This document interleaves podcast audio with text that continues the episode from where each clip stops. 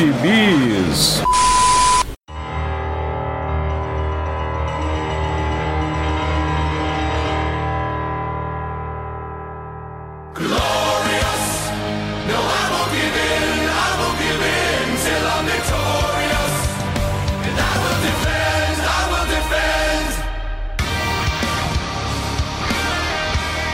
Jagunçada, bem-vindos a mais uma edição do Pilha de Bis, o seu podcast semanal do site Arte Final. Acesse lá www.artefinalhq.com.br para todas as edições do Pilha de Bis, dos Sete Jagunços, do Omniverso e do A Pilha do Aranha.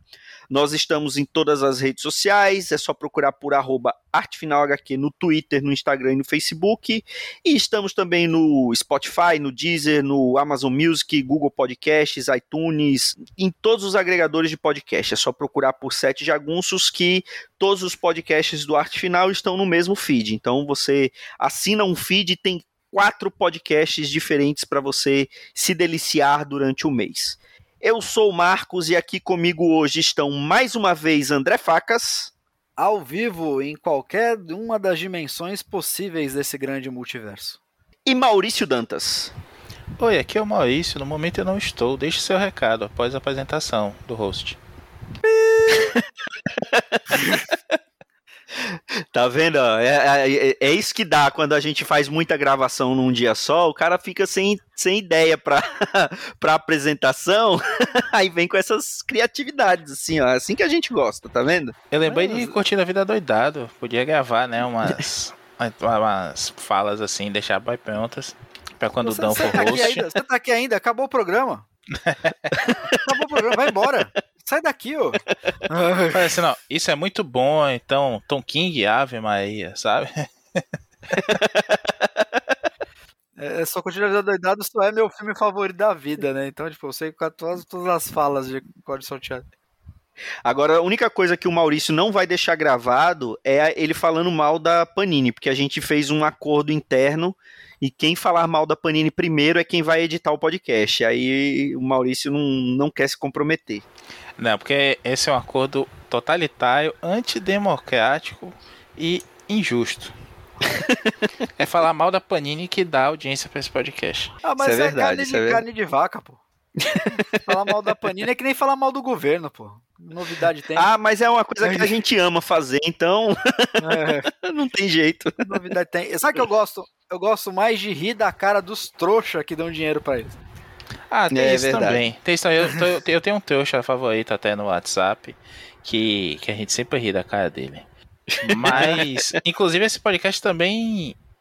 To, quase todo, todo programa a gente, fala, a gente xinga o Bolsonaro, então a gente tá aí no trend da, da carne de vaca. É, é verdade. Bom, a gente prometeu de uma outra vez que o André Facas esteve aqui com a gente que nós íamos fazer um pilha clássico, mas a gente acabou se empolgando e falamos só do Flash. E que foi bem bacana também. Então, dessa vez a gente trouxe o Facas de novo para fazer o que a gente prometeu da outra vez, que é falar do dos gibizinhos que estávamos lendo e não só falar do Flash, que era o, o gibizinho que o Facas havia acabado de ler. Então, para a gente não não acontecer da gente se empolgar com mais uma sugestão do Facas, dessa vez eu não vou ser um bom anfitrião, não vou começar com ele. Então, vamos conversar com você, Maurício Dantas. O que que você andou lendo ultimamente? Cara, eu vou falar de um, gibizinho aqui que eu li por causa do autor e porque um amigo fala bem da, da franquia, que é o Warhammer 40k, que é 40 mil, né? Esse negócio mil. aí. 40 mil. mil. Não, é 40, rapaz. É 40 já? É 40 mil já. Não sei, não sei quando começou. Rapaz, parece, não sei o que mas já tem tá em mais 40. O que tá mais alto, o Warhammer ou o dólar, né, cara? Puxa. Pois é. é, é... Essa é mais uma franquia que tá debaixo dos braços da Marvel, agora nos gibis, né? Já tinha saído alguma coisa anteriormente por outras editoras, acho que pela Dark Horse mesmo. Mas aí, mais um golpe sofrido pela Dark Horse, né? Que perdeu tudo. O drama da editora que perdeu tudo, só ficou o Hellboy lá mesmo que é foi tudo para Aliens, é, Star Wars, Predador. Predador, tudo, tudo, tudo da Dark Horse hoje está em outras casas, né? Principalmente na Marvel, que a Disney saiu comprando tudo. E essa é uma mini que em cinco edições curtinha do Kieron Gillen, que já falamos aqui de outras vezes, falamos do Dai dele, aquele gibizinho autoral dele já comentamos por aí também do. Porra, esqueci o nome do gibi, bicho. o, o, The, o é, Wicked Plus Divine. É, já comentamos, é, já comentamos do. Oi? Eu gosto muito da série dele com o Darth Vader. Sim. na volta do Star Wars pra Marvel. É muito bom. Bom mesmo. E também da Doutora Afia dele, que é, que é uma Isso. excelente personagem novo que vale muito a pena mesmo a gente a gente dar uma lida aí, já falamos também por aí pelas internets. E essa realmente chama, tem o subtítulo Marneus Calgar, Calgar, calma, que é um personagem, um generalzão aí desse mundo de Warhammer, que é, um, é uma coisa bem louca, mistura uma teocracia militarista com invasões alienígenas e transdimensionais de demônios é, que querem corromper esse império humano que tem aí, e tudo isso numa grande embalagem aí de robôs gigantes que na verdade são, são ciborgues, né? Tem, tem seres vivos alterados geneticamente e mecanicamente dentro delas. Marneus Calgar é um desses desses é, ciborgues aí que usam uma armadura gigante. Para quem já assistiu Gundam aqui, que tem aqueles. Não os Gundams mesmo, né? Que são os heróis, mas existem os, os robôs adversários ali da Federação de Zion, que são os, os Zaku. O nome é feio mesmo. Eles lembram muito aqueles robôs da de Zion, que são mais assim parrudinhos, meio. Não é bem gordinho, não, mas eles são mais entroncadinhos, sem pescoço com aquelas cole, é, aquele colete todo em volta, aquelas ombreironas. Parecem meio gordinhos e atarracados, assim. São, é, são as armaduras do pessoal aí de Warhammer. O nosso amigo Reginaldo adora né, essa série. Eu já contei pra ele que, assim como Ben 10, na década passada, que eu evitava assistir o desenho, porque eu não, não queria me tornar fã e correr atrás dos bonecos. Warhammer também é robô, é espaço, é guerra e tudo mais. Tudo que a gente gosta RPG também, né, Facas? Sim. então, é, eu, é, jogo eu de tabuleiro, jogo tem de tudo, né? eletrônico, né? tem de tudo. Warhammer é uma tudo. franquia bem vasta. Eu evito saber muito porque senão o, o dinheiro escorre mais ainda para essas coisas. Assim, eu não aguento mais eu, trabalhar e não ficar rico. Eu costumo, eu costumo falar que eu tenho, eu tenho um teto de hobbies. Então, é, assim, para uma eu... coisa entrar tem que, tem que cancelar outra, Exato, e vender entendeu? tudo, porque senão você olha um dia e lembra, eita, tô me devendo tal wave disso aqui. E aí essa é uma mini que conta, como eu falei, na história desse Marneus Calgar, que é um, um generalzão, assim, um cabeça desse exército em prol da humanidade, está defendendo a, a, esse império do, da, de uma invasão de alguns hereges, como eles chamam, como eu falei, tem muito de teologia militar aí no meio, uma teocracia militarista, como eu disse. E a gente vê aqui em flashback a história dele se tornando esse cara fodão, todas as operações que ele tem que fazer e como ele vai crescendo nos ranks lá. Enquanto ele tá de volta ao planeta natal dele para defender de uma outra invasão e faz um full circle aí, né? Um round robin, para usar esses termos chiques que os americanos gostam e a gente acaba sem tradução para cá e tem que ficar repetindo esses estrangeirismos. Mas é um baita gibi, como eu falei, é pancadaria, destruição, é um, um gibi do lobo, um pouquinho mais sério. Se você não, não, nunca leu nada, não sabe nada dessa franquia Warhammer, pode ler tranquilo, porque ele tem alguns gráficos explicando o melhor estilo Hickman. Não é complicado, é, a história em si é interessante. Se você quiser pular todos os gráficos e só ler a história, você vai se divertir com aquela história fechada ali. Você vai se interessar, querer saber mais dessa, desse universo aí. E na pior das hipóteses é uma leitura gostosa com muito sangue, vísceras humanas e alienígenas, demônios interdimensionais e armaduras de guerra. A arte é do Jason Burroughs, que aqui a gente já viu em Providence, recentemente no Cavaleiro da Lua, que a Panini publicou também, o finalzinho ali daqueles encadernados. Logo após o, a saída do, do Lemir do título, ainda teve mais dois encadernados, né? Um deles é com o Burroughs. E uma cacetada de coisa aí, o cara é muito bom. Ele fez o Crossed também com, com o Gartienes. E sensacional, assim. Ele me lembra um pouco o Geoff Devil, com muito menos, assim, detalhismo e tudo mais. Mas na versatilidade e na realidade aproximada, assim, do teatro, é muito legal. Ah, e ele fez também o, o Justiceiro Soviético, que a Panini lançou recentemente também. É um gibizinho, assim, nota 4 de 5 para você se divertir comendo um biscoitinho, tomando seu Nescau num, numa tarde de sábado. Mas é uma tarde de verão ou uma tarde de inverno? Porque se for no verão, tomar um Nescau comendo biscoito pode não cair bem. Pode ser um Nescau feio mesmo, né? Geladinho assim, o leite da geladeira. É bom. Gostoso. E, e me diz uma coisa, Maurício, isso é, isso é minissérie? É uma edição especial? Mini, cinco. Saiu... Já tá completa? Completa, começou a sair em dezembro de 2020. Fechou agora em, em abril de 2021. Eu, eu li no tapa mesmo, peguei as cinco edições, já tinha baixado a primeira. Tipo, vou ver o que é isso aqui, né? Aquelas vezes que a gente vê uma edição número 1 um, e aí arrisca e vai que acha uma coisa legal. E normalmente dá pra achar aí, principalmente quando é coisa da Boom, da, da Dynamite, a gente sempre fala aqui, né? IDW também tá sempre tentando coisas novas assim que às vezes sai algo legal.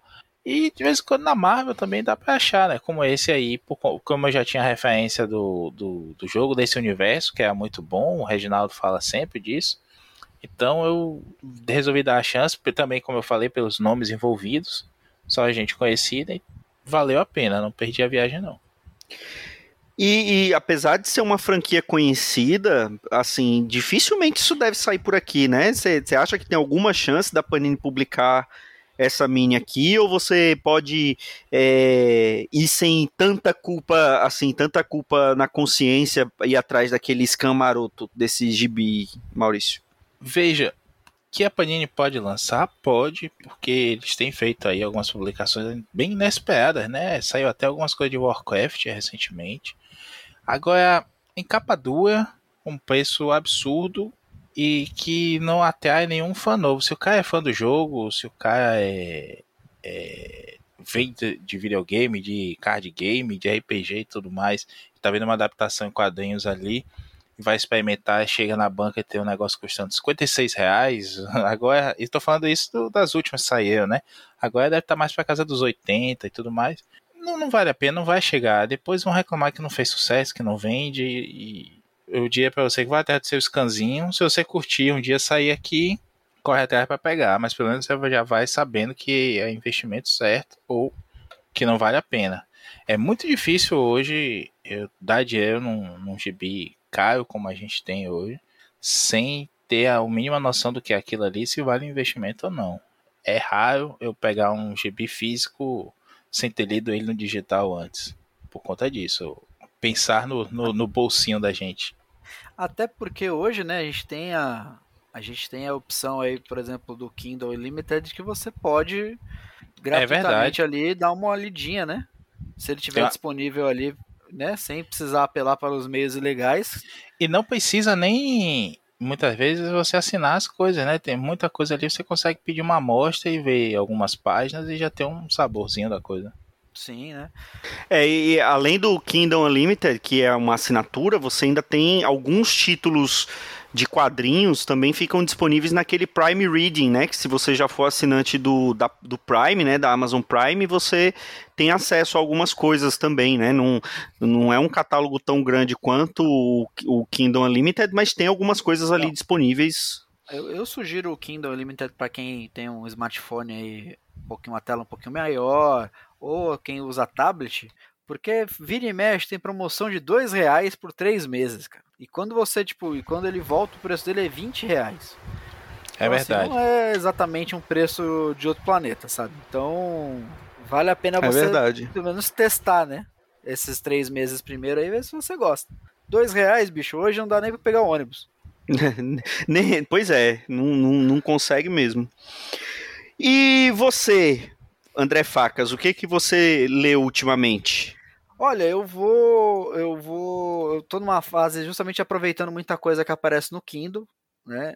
E eu tenho insônia e um dia de insônia eu estava lá folhando o que, que eu queria ler e eu me deparei com uma, uma saga, né? Foi vendida como uma mega saga, mas eu confesso que eu não li ela de uma vez só, eu li ela picado, né? Porque hoje tem esse problema de você ter muitos tains, né? Então fica muito complicado você às vezes acompanhar uma saga de acordo. E aí eu peguei para ler Dinastia M, cara. Dinastia M, que é um, um, um crossover aí dos X-Men com os Vingadores, ainda da época do, do Bendis, escrito pelo Bendis e, e desenhado pelo Olivier Coipel. E é, eu li a, a, a, minissérie né, de oito edições aí numa edição só, no encadernado. E. Cara, sabe aquele negócio quando você tem uma memória ruim de uma coisa e você revisita e parece que você estava errado? Você vê que, tipo, aquele. Fala, por que, que eu não gostava disso? Né, eu achei um, um, um, arco bem honesto, assim, de, né, de realidade paralela, com muitas ideias interessantes e uma arte muito legal, consistente, uma arte de... Eu sei que teve um atraso aí no último número, eu lembro, tenho essa lembrança, ainda tem um atraso no número, mas eu achei muito consistente a arte do Coipel durante a minissérie toda, né, com quantidade de personagens que ele teve que desenhar, principalmente as versões alternativas de cada um deles, né? E mesmo assim você consegue reconhecer cada um. E falando de um tema bem interessante, né? Na, na falando aí em tempos de WandaVision, né? Da, do surto da Feiticeira Escarlate, lidando com as consequências, né? Do, do surto dela que levou ao a queda dos Vingadores, né? E lidando com consequências até da fase do Morrison ainda nos X-Men, né? Que é o, o, o, fim do o fim do Magneto exilado lá em Genosha, né? Que sobrou de Genosha. E cara, é, envelheceu muito bem, assim, pra, na minha cabeça tava, era uma história bem fraca, mas assim a história em si é, seria um ótimo arco dentro da revista, sabe?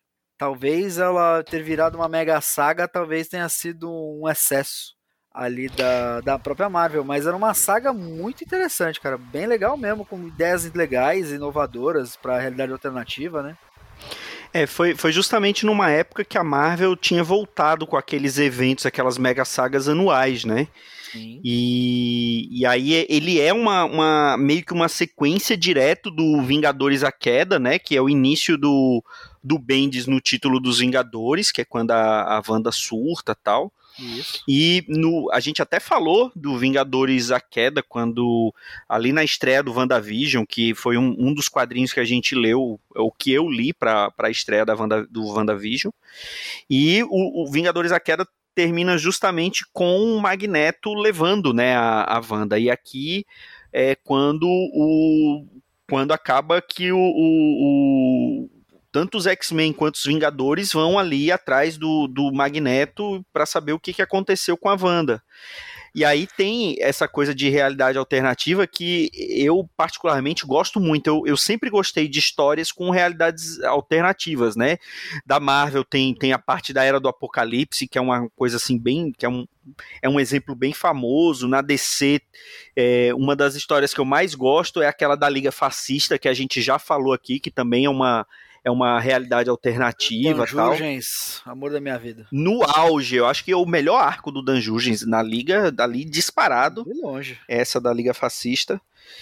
É, o melhor uniforme do Flash, né? A gente falou do Flash no outro, no outro episódio, mas é, o uniforme do Flash nessa saga é aquele uniforme preto com detalhe amarelo, é, é lindo. E, e, eu gosto muito da Dinastia M, né? Que é aquela saga que os mutantes são a espécie dominante, né? São a, é a, as celebridades. E... Tanto é que, que uma, uma das coisas é o, o Homem-Aranha, ele é um, um, astro, né? Ele é super querido tal, e ele finge que ele é mutante, né? Porque se ele não falar que ele não é mutante, é, é toda a fama dele vai por, por água abaixo, né? É, na verdade, assim, o, o, a saga ela começa com o professor Xavier, tipo, falando assim, meu, o que a gente vai fazer com a Wanda, né?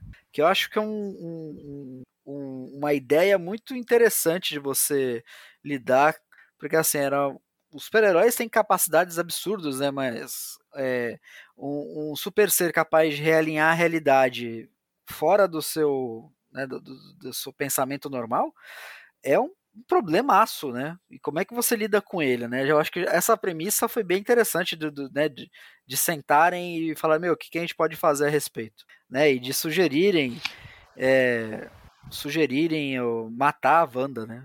Assassinato. Né? Então, uma coisa bem fora do, do, do, normal ali até então, né? Planta até algumas coisas da, da futura que veio depois que é a Guerra Civil, né?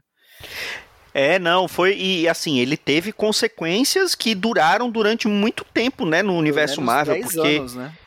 É, não, é, eu lembro que uma das consequências foi a o Wolverine, né, ele, ele saiu da, da Dinastia M com a lembrança do passado dele, né? Ele Exatamente. lembrou de tudo. Exatamente. E aí teve o, aquela, aquele título Wolverine Origins, que é do que foi do do Daniel Way. Daniel Way, né, do Daniel Way e tal, é, surgiu o Daken, e a consequência mais famosa é a frase da Wanda, né, No More Mutants, que foi quando ele, ela acabou com, com ela praticamente acabou com a raça mutante, né, que Isso. virou a dizimação, né, que só sobrou menos de 200 mutantes no mundo, é, convenientemente a maioria era X-Men, né, porque, enfim, Sim. tinha que ser, e, e e durou isso durante muito tempo, né? Isso foi uma, uma, é, uma realidade do universo Marvel durante muito essa, tempo, né? Essa, esse status durou até o final, até o final da é, foi acabar em Vingadores vs X-Men. Sim. E ainda teve mutante que, sem poderes que tá voltando a ter poderes agora com as reencarna as, as ressurreições do na fase do Hickman, né? De Krakoa, né? É, isso tá reverberando até hoje, né? Porque a, a Wanda ela é declarada inimiga de Krakoa, inclusive. Ela dentro dos gráficos é, e... do, do, do Hickman lá, né?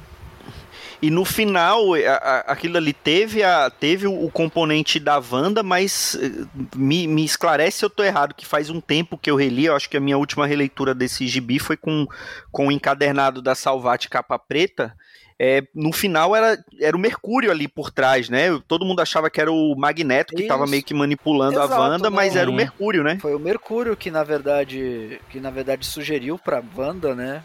É, que ela poderia re, realinhar a realidade, só que é, só que ele sugeriu para resolver todos os problemas de todo mundo. Então, nessa realidade, todo mundo, todos os, os X-Men e os, os, Vingadores ali, eles estavam com mais ou menos com a vida que eles pediram, né? Eles estavam ali vivendo um, vivendo um sonho, pelo menos os mutantes, né? Não tinha é, do que reclamar, né? Não tinha do que reclamar. E uma cena que me, me marcou muito nessa releitura foi quando é, aparece a Layla Miller, né, que é a, aquela, aquela personagem jovem lá que ela tem a capacidade de fazer todo mundo lembrar, né, do, da, como a realidade como ela era, como ela era de verdade. E no momento que eles visitam o Homem-Aranha, cara. O Homem-Aranha nesse estado ele tá casado, né? Ele é, ele é um astro mundial. Ele ele, tá, ele é um astro mundial, quer dizer, faz filmes. É, e, é... e, casado com a Gwen Stacy, né? A identidade secreta dele é, todo mundo conhece, quer dizer, ninguém, sabe? Ele é realmente adorado, amado por todos. Ele é casado com a Gwen, ele é pai de um filho. O tio Ben tá vivo, então eles, eles sugerem na, na mini do Homem-Aranha que ele virou um astro porque ele, ele seguiu na. começou a carreira como lutador de luta livre lá. Ele impediu o ladrão que ia matar o tio Ben. Então ele é um cara assim, tipo, cara, vida ganha, né? Astro, pai, quer dizer, ele não perdeu a Gwen, ele tinha tudo que ele, que, que ele perdeu. Todas as tragédias do Homem-Aranha tinham sido refeitas. E aí, na hora que ele lembra, na hora que lembram ele disso, é, ele isso até o final da minissérie ele fica sofrendo com aquilo, tipo, caraca, como é que eu vou viver com isso? E eu, pela, uma das poucas vezes que eu vejo Homem-Aranha sugerir assassinato, que assim, eu vou matar o Magneto, eu vou pegar ele, a Wanda, arrancar a cabeça deles, porque você vê que a dor emocional dele é muito grande, né? Por conta que né, o Aranha ele é famoso por ser o cara que só apanha, né? Nunca bate, só apanha. Quando ele, ele perde aquilo de novo, e ele fica com as duas memórias na cabeça, né? A memória da vida é, boa. Que é uma que coisa teve. que. É uma coisa que continua, né? Eles ficam com, com. Muitos dos personagens continuam com a, com a memória do que aconteceu. Eu, eu lembro que uma das cenas, assim, interessantes que eu, que eu lembro dessa mini é quando, salvo engano, um dos primeiros heróis que, que acaba lembrando que aquela realidade não tá certa é o Wolverine e eles estão ali é, despertando alguns dos, dos Vingadores, alguns dos X-Men e tal, e eles é, vão atrás do Capitão América, só que o Capitão América nunca ficou congelado nessa realidade, né? Ele ele é um velhinho. Ele, ele é um velhinho, então quando é. ele quando vai lá para lá ela despertar ele, ele, aí o Wolverine não, não, não, ele não, né? Porque ele não vai aguentar. Deixa é. ele. É, mas e eu lembro disso. E é legal porque ajuda também a estabelecer o papel do Ciclope como o, o, o, segundo líder do universo Marvel, né? Você tinha ali cacetada de Vingadores, né? Tá certo que não tinha um Homem de Ferro, por exemplo, mas tinha bastante personagens importantes ali da, da editora, mas quem liderou eles foi o Scott Summers, né? Então ajudou também a estabelecer também essa importância do Ciclope, não só dentro da comunidade mutante, mas também como super-herói de forma geral, né? Que era um que era naquela época dos X-Men do Joss Whedon, né? Então vale vale lembrar que estavam tá, reestabelecendo os X-Men como super-heróis, né? Foi muito assim, envelheceu bem pra caramba. Eu, eu tenho uma impressão muito melhor da, dessa história agora do que na época que eu li. Acho que e a leitura, na... leitura gostosinha, né, bicho? Porque é. você termina uma edição e já começa a outra. São seis edições, não é isso? Oito. Oito. E voa. E voa, a leitura voa. ali, porque é, é gostosa. É, é o Bendis ali em, em ótima forma, sem enrolar, com diálogos de aquele toma lá da CAD. É mesmo, é mesmo. Então tá. Pois é, enfim. Mas flui a leitura. O Coipel contribui bastante para isso, casa muito bem a história com, com a arte é, é uma sensação legal porque o mundo que o Kuiper desenha é bonito, né? Tá, é ensolarado, é um sonho. É, que eles é um estão sonho, é uma utopia, assim. É, ajuda é um... a, a dar esse clima, né? De que tem alguma coisa muito errada. A Marvel não pode ser tão bonitinha assim. É, mas o que eu acho legal é porque é, o, o Marco citou a Era do Apocalipse, né? Geralmente quando a gente fala de realidade paralela, a gente sempre pensa em distopias, né? É essa verdade. Era, essa era uma utopia, né? Então Sim. tinha uma coisa errada ali, mas você vê que era realmente. É, era legal, assim, tipo, você vê que o, o, é, tinha coisas boas, né? Tinha coisas bastante boas ali. Apesar de, de, né, de não estar tá tão na cara, mas você via, tipo, sentinelas pra, patrulhando cidades humanas, sabe? Tipo, você via aquela espada ali na cabeça de todo mundo, mas é, era uma realidade tipo solar, como você falou, né? e é uma, mais... é uma é uma releitura de um, um, uma coisa clássica de quadrinhos, né? Que é os personagens despertando uma realidade alternativa e se juntando para resolver aquilo ali. Só que chega num ponto que eles se perguntam, né? Mas vale a pena a gente voltar ao que é? É tão melhor assim? E aí ó, a, existe a discussão, né? Sim, mas isso não é real, isso não é verdade que não existe por que fazer isso a, a nossa a revelia do mundo todo, né? Isso me lembrou muito o não tanto nessa coisa de questionar se vale a pena voltar, mas essa coisa do, do acordar os heróis, né? E alguns estarem mais ligados a isso, não querem largar a ilusão. Comecinho dos Vingadores do Kurt Busiek, que eles vão para aquela outra realidade lá que a Morgana transforma eles na vingança da sim, rainha, né? Isso. Sim, sim. Que aquilo é muito legal também, bicho magistralmente desenhado pelo George Pérez, né? bem escrito e bem desenhado. Aquilo ali é fácil para você ter mesmo na estante no formato gostoso. Eu, eu tinha a versão da, da, da Abril, que começa né, o primeiro arco na Abril ainda, aí começa vai ser publicado na Panini. Aí comprei a versão importada e ainda tinha comprado a da, a da Salvati, capa azul. vocês verem como eu sou fã dessa Zorra. Acabei vendendo, fiquei só com a importada mesmo. Pois é.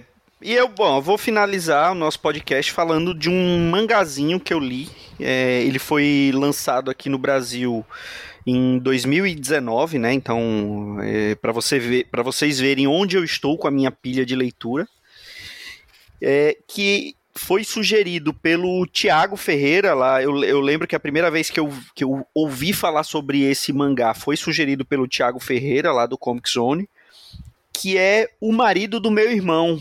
Ele é, ele é escrito e desenhado pelo mangaka Gengoro Tagami. Eu provavelmente estou pronunciando o nome dele errado, né? Mas é, é o que é o que temos para hoje. Ele foi publicado aqui no Brasil em dois volumes pela Panini, né? Então são dois volumes daquele formato, é quase aquele formato big que a que a JBC publicou Blade, publicou é, Eden. Ele é, ele tem em torno de tem quase 400 páginas cada, cada volume. E assim, ele é um, um ele conta a história do de um de um pai solteiro japonês que ele tem um irmão gêmeo, que esse irmão gêmeo, eles estão afastados há algum tempo, que esse irmão gêmeo foi morar no Canadá, e ele acabou falecendo no Canadá, e ele recebe de surpresa a visita do Mike, que era o marido do desse do irmão dele, né? Do o irmão dele era o o Rio, salvo engano. E ele recebe a visita dele e ele fica meio sem, sem saber. Ele, ele, ele tinha se afastado, ele era muito próximo do, desse irmão e, e, tem essa, essa particularidade de ser irmão gêmeo, né? Então é uma coisa até diferente pro próprio Mike, né? Que ele tá vendo ali uma pessoa que é muito parecida com o marido dele.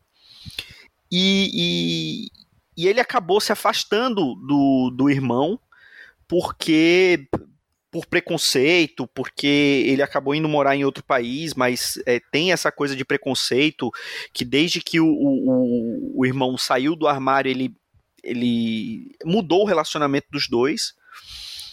E o bacana desse mangá é que ele é um pai solteiro, ele tem, a, ele tem uma filhinha e ela é totalmente inocente, ela não tem aquele preconceito que, que a, a sociedade já carrega com, com, com um casal gay ou, ou com, com um homo, com um casal homo, né, um casal, casal gay, e ela acha ótimo que ela tá conhecendo uma pessoa diferente, que é, o tio dela, né, que isso só foi o, o, o, o pai dela só, só se sentiu à vontade de falar que ele é o tio já no final do mangá, porque ele até então ele nunca conseguiu se é, é, falar isso em voz alta, porque para ele era uma coisa difícil. A gente sabe que a, a sociedade japonesa ela é uma sociedade mais fechada nesse sentido, né? É, apesar da sociedade japonesa ser mais assim fechada, então ele carrega muito desse preconceito que, que, que existe lá. Mas é, ele é um mangá bem sensível porque você vê a, a evolução dele é, como pessoa, convivendo com o Mike durante duas, três semanas que ele vai até o Japão para poder visitar os lugares que o marido que o marido viveu, visitar a escola, conhecer a família do, do, do marido, e, e isso é bem bacana. Ele começa ali bem distante do Mike, ele se torna bastante amigo do, do cunhado, né? E ele, ele acaba percebendo a, a, todo o preconceito que ele tem ali quando ele percebe que a, que ele, que a própria filha dele pode, é, ali pra frente, falar assim, não, não, não, gosto de garota, eu gosto de garota, e qual o problema? É amor de qualquer jeito. Então, o autor, o Gengero Tagami, ele é gay, ele é abertamente gay, ele é casado, ele, ele fazia ou faz alguns mangás eróticos gays, e esse daqui talvez tenha sido o primeiro, a primeira, é, primeira história maior dele e mais é, serializada, né, com que não são só ilustrações ou não é um de, de, temática erótica, né? É um mangá bem sensível. Entre alguns capítulos, ele meio que, que usa ali um um glossário de expressões ou de, ou de movimentos gays, ele tenta explicar um pouquinho o que, que é, ele conta a história da origem da parada gay, é, ele conta é, a história de algumas expressões, a, é, a história do, da origem do orgulho gay. Então, assim, eu achei bem bacana. Os desenhos são, são simples, mas são bem bonitos, assim. O, o jeito, as expressões que ele desenha é, são, são bem marcantes. E é um mangazinho, assim, bem é, marcante, né? Bem é, sensível e que eu acho que é, vale a pena você que, que quer entender um pouco mais ou, ou, ou ver como funciona isso na sociedade japonesa, eu acho que é um que é uma, uma, é uma dica bastante legal. Vocês leram, ouviram falar desse mangá? Eu já ouvi falar bem desse mangá. Assim, é, não, não sou leitor habitual de mangá e é, e é uma história que realmente eu acho que é cada dia mais necessária, sabe? É, eu acho que a, nós, e aí a gente pode, pode botar aí homem branco, hétero, a gente tem muito ainda a, a descobrir né, e entender melhor esse universo, porque a gente faz algumas, algumas ideias muito erradas a respeito desse universo LGBT. E eu acho bem interessante essa história. Não li ainda, mas assim, o teu agora o teu, o teu review me fez despertou mais o meu interesse de ler essa história, que eu acho que a gente tem que é, de fato entender e aceitar e eu acho que cada um tem que ser feliz do jeito que quer. É, e assim, tem, tem, tem umas coisas assim que me marcaram bastante no, no quadrinho, né? Porque eles falam assim daquela relação de sair do armário e ser tirado do armário, né? Sim. Então, é, a, a filha, é, que eu agora não vou lembrar o nome da personagem, ela tá ali empolgada e ela chega na escola e começa a falar do, do marido do tio dela. Então, é, e, e, fala que ele é uma pessoa diferente porque ele é, ele é alto, forte, né, barbudo. Uhum.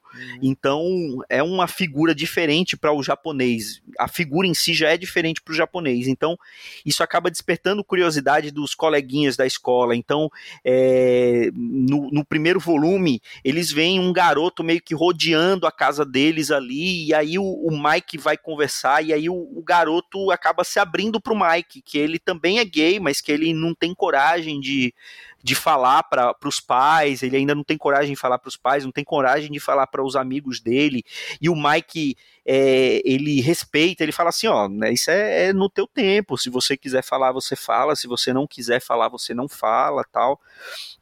No segundo volume, eles acabam conhecendo um colega de escola da época do ensino médio do, do marido do Mike, e aí ele, esse, esse cara, ele acaba convidando o Mike, é, meio que escondido, né, do, do, do irmão, convidando ele para poder ir, jantar, e aí ele acaba descobrindo que ele, esse cara era o amigo gay do marido do Mike, né, e, e ele, só que ele fala que não quer sair do armário, ele não está preparado para isso, ele, ele acaba frequentando lugares é, points gays longe da casa dele, e é, tem até uma hora que ele fala: ah, então se eu encontrar, se eu cruzar com você perto da sua casa, então é melhor que eu não te cumprimente, né? Ele falou: é, é melhor que você não fale comigo.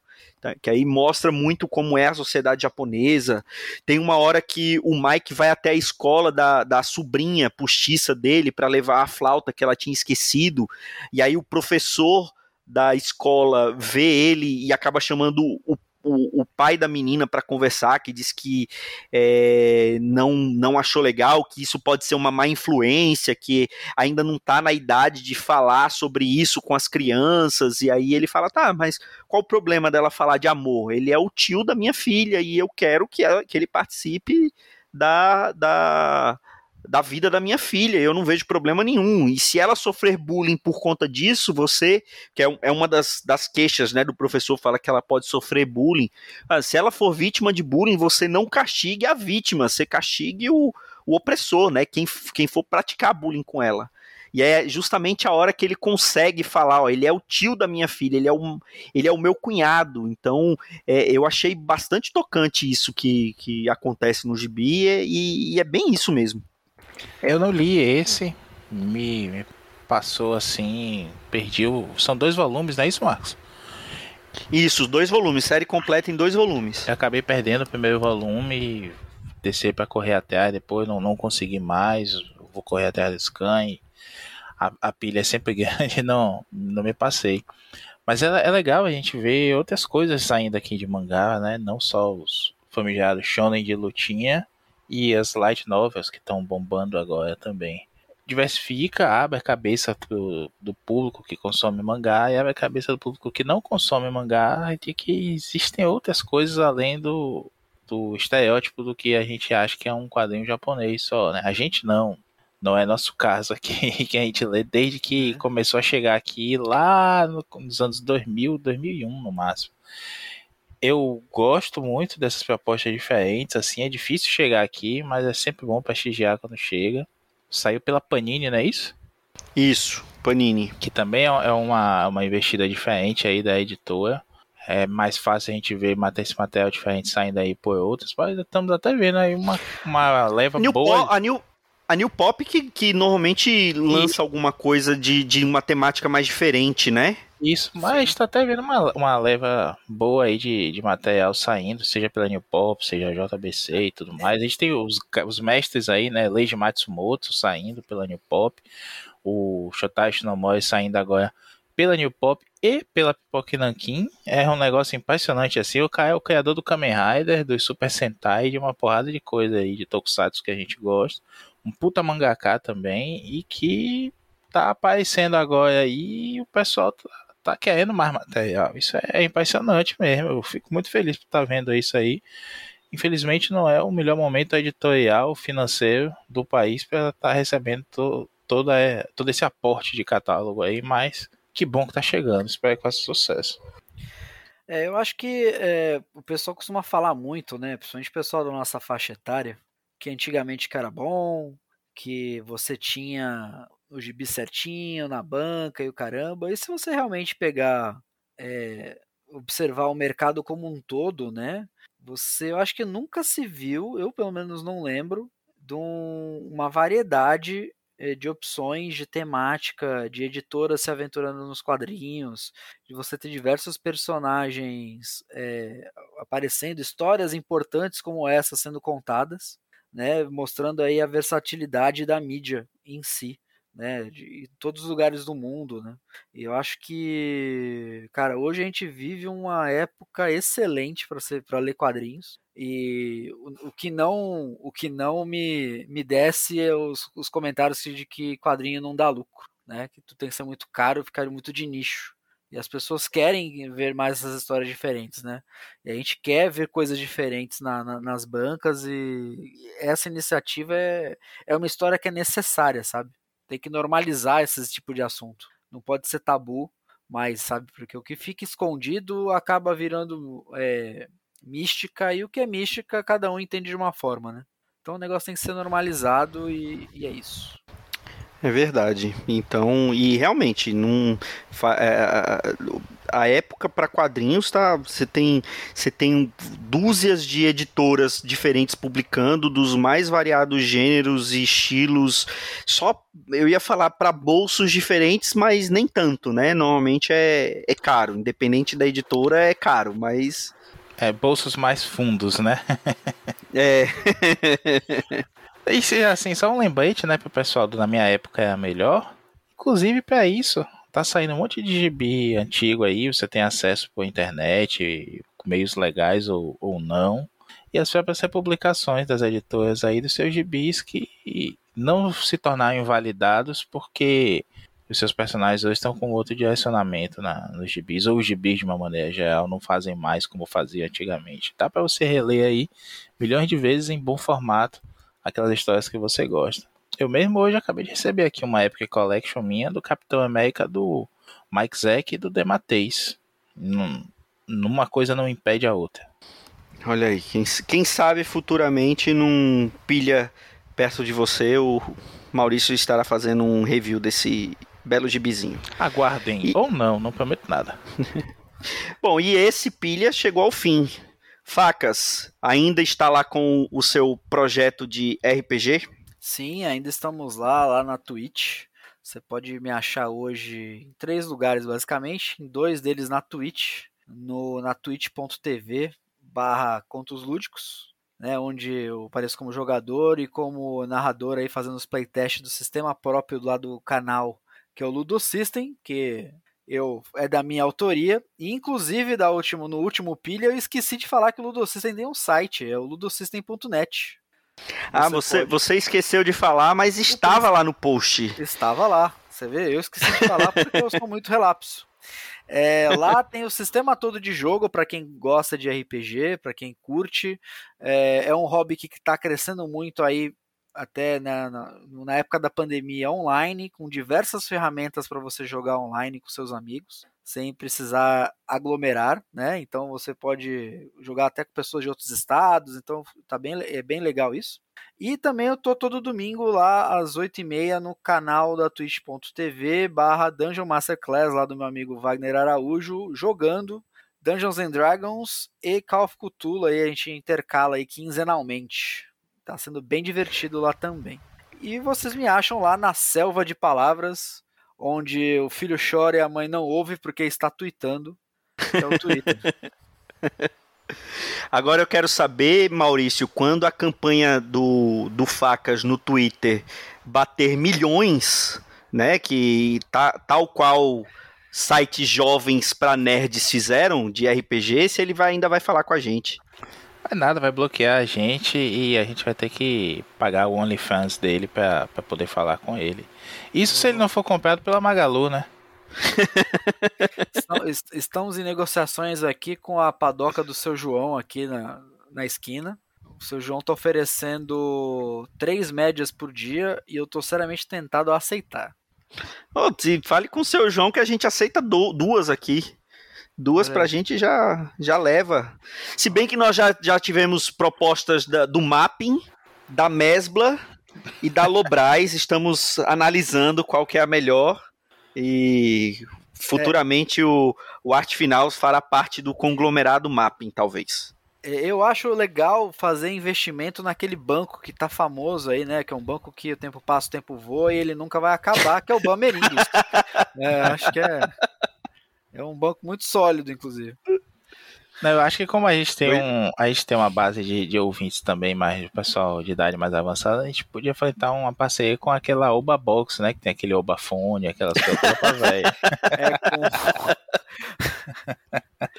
É ah, o próximo, o próximo Oba, Oba Smart vai vir com vai vir com um link direto, ao invés de ser aquela tecla de emergência, vai ser a tecla do pilha de bis, vai estar tá lá no no Oba, no Oba Smart. O aplicativo é, do Arte Final também. É, o centro auditivo Telex, o aparelhinho de surdez também vai ter um botãozinho que você vai cair direto no feed. Pra você que olha não aí, olha aí. muita coisa, mas pode ouvir aí o pilha de gibis. E com toques, com toques personalizados do, do, nosso amigo do Vale, né? A pessoa, você, é. você, o seu telefone toca e toca lá, valei, minha nossa, é o Sete Aguntos. Olha aí, várias ideias. Oba Box, nota a gente. Estamos aí. Qualquer proposta, estamos negociando. E é isso, pessoal. Chegamos ao final desse pilha de bis. Até a próxima semana. Um grande abraço e tchau.